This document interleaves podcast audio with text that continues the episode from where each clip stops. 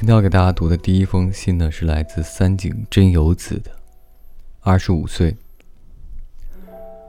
早上走在草地上，闭上眼睛。每次一想到你，就不禁要闭上眼睛。闭上眼睛，让我觉得你像是在我身边。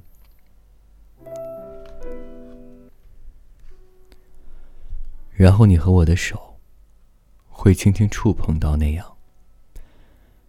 我闭上眼睛，走了三步左右，然后停下脚步，慢慢睁开眼睛。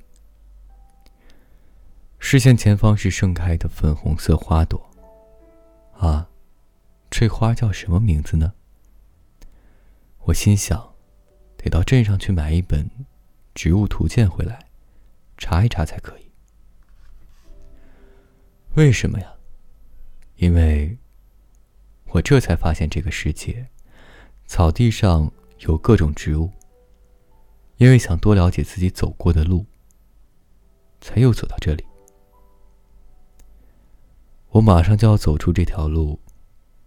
你将风吹进我心中，我感受到你吹来的风。以后会勇往直前。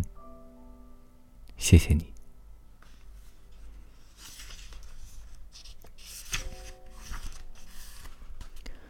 这是今天的第一封信。今天的第二封信来自一位叫做“大厂夜月”的二十七岁。圣诞节到来，嗯，你看。开始下雪了，是一个白色圣诞节耶。昨天跟今天白天天气都那么晴朗，真的有很大的变化。这种雪景中，大概上演了很多其他人的剧情，可我终究没能当上主角。我数度向老天祈求，说我会当个好孩子。可是你却都没有打电话给我，我已经被搞糊涂了。